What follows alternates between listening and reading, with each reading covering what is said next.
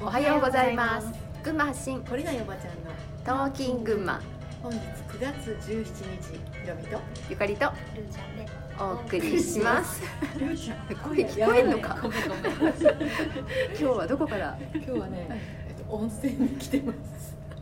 どこで撮ってんねんって日帰り温泉に来ているので、うん。ちょっとねうん、公共の場でねね撮るからね。ちょっと声小さめで。小さめでお願いします。カフェよりもさらに小さいんじゃない？これね。ねここ喋りづらい。ここで撮ろうっていうさ。発想があってもね。やってみた。そう。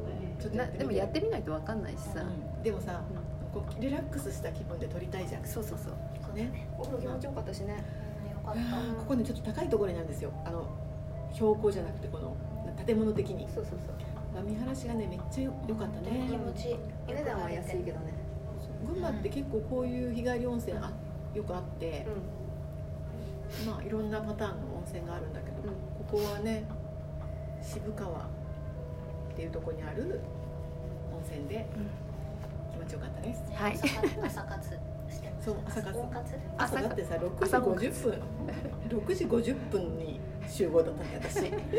え さらにその前に来てたじゃん。さらに楽しすぎてその前に立って待ってたけど。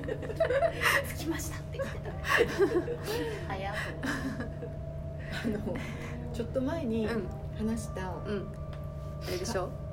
考える。そう考えることとと感じることの区別がみんなついてないのかなっていう話をさうん、うん、ちょっとした時にやっぱり聞いてくださる方がぐぐっとねね増えたんですよ。増えて、うん。そうか。みんなその瞑想したりとか、うーんといろいろいろんなとことつながりたかったりとかさ、うん。まあ、外側もそうだし、うん。宇宙とかねうん。自分とか、つながりたくってそれを感じる練習をしてるんだけど、うん。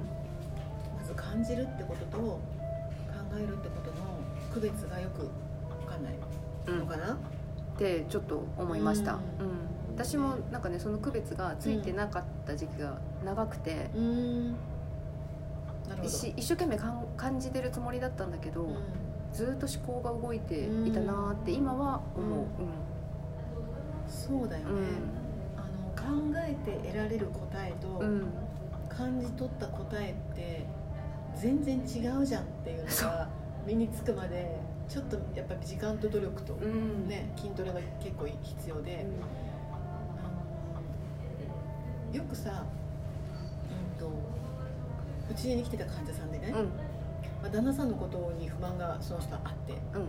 旦那さんのことをこう言うわけですよいろいろね、うん。うちの旦那はもういつも仕事が忙しくて子供の面倒を見てくれないんですって、うん。もうどうしたらいいですかねって言ってそっかじゃあ仕事が忙しい旦那さんに対してあなたはどんな風に感じてるの、うん、だからもうちょっと30分早く切り上げて帰ってくれればちょうどこの食事も間に合うし、うん。こうでこうでああで、うん。そっか。じゃあそれを伝えても理解してもらえないだ旦那さんに対してあなたは何を感じてるの、うん、だからそもそもこうあの延々それがエンドレスで続いてうん。るんで,、でそうか。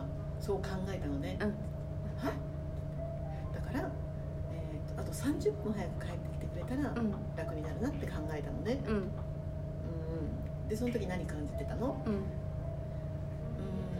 とまあ20分でもいいから あのこういうふうにこういうふうにこういうふうにすれば、電車じゃなくて車で乗っていってくれれば早く帰ってくれるのにその30分を作り出せないのはどうしてなのかなって思ったんです、ん。そうか。じゃあそれを受けてどうか感じたの？って。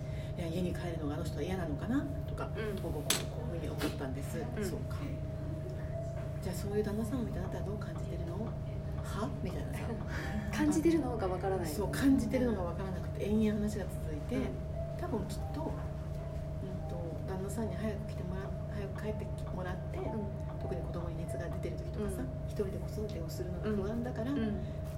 1時間でも早く旦那さんに帰ってもらって私が安心したいんですっていうさ、で私が不安だから早く帰ってきてほしいんだでそれでことは終わると思うのね。で旦那さんともそういう会話をしてるんだと思うんだよねきっと、うんどう考えてるの、うんうんどう考えてるの？っていうさ。でお前はそう考えるのか？でも俺としてはなっていうさ、うん。この事情 VS なんか 案を提示するみたいなさ、うんで延々それがぐるぐるぐるぐる回っててお互い分かり合えずに終わってるっていうね、あ、そういう会話を自分の中でしている、うん。で旦那さんがいなくてもそれをずっと考えてるぐるぐるぐるぐる考えてる、それが考えるっていうことであこんなに私不安なんだな。こんなに寂しいんだなっていうところに落ちた時にはねあの、ままず自分が安心するんだけど、これこんなことなんて伝えられない。こんなことなんて言えない。私が寂しいから帰ってきてほしいと思ってるんだなんて意地でも入れない。あ のそういうところに落ちてしまうから、うん。それを口に出せないんだよね。うん。うん。認められない、うん。子育てが一人だと不安だなんてそんなことを考えてる私なんて絶対ダメな母親で認められない。みたいなさ。結局感じ取れないのは、うん。あの自分を捨てないからなんだけど、うん。うん思考を止めないからなんだけど、うんそれを受け取るっていうこう覚悟がないって言ったらいいのかな、うん。うん、だから感じ取るってことができないんだと思ったよね。うん。だからまずどんな答えを自分が出してきても受け取るよっていう覚悟をしてそれで考え始めたらそれを止め続けるっていうのが筋トレでなんとか導き出そうとして答えを考え続けて思考し続けるっていうのとは全然別の感覚的なところを使うことなんだっていう理解をしないといけないと思う。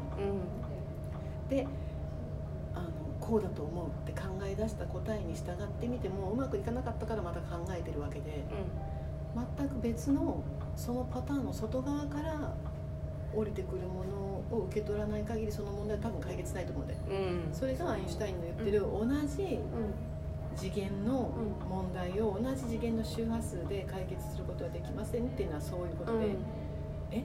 待てよっていうさちょっと別のところから、えー、と答えを受け取ることができるっていうのは感じるっていうことだと思うのね。